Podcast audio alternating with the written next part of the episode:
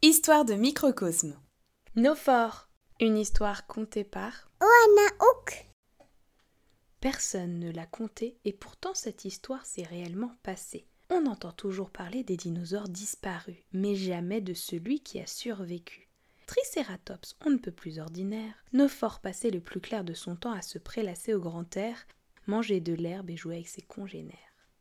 Mais cela n'allait pas durer, car l'extinction des dinosaures allait arriver.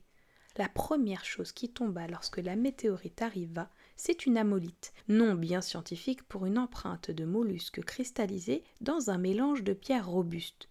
En la poussant de la patte, Nophore en fit jaillir un dôme transparent autour de lui. Un peu ébahi et surpris, il resta figé devant cette magie. Voyant la pluie ruisseler sans le toucher, il comprit qu'il était protégé. Quand les gouttes se changèrent en cendres, il serra l'amolite contre son cœur et chanta tout doucement la chanson que sa maman lui chantait en douceur. Dis-le fort, dinosaure, dites-nous fort. Plus le bruit était assourdissant, plus fort était son chant, à tel point qu'il n'entendit pas la détonation lorsque la météorite entra en collision. Il ne vit que la fumée s'échapper du sol embrasé. Quand celle-ci se dissipa, il remarqua que la protection n'était plus là et que la molite avait changé de couleur.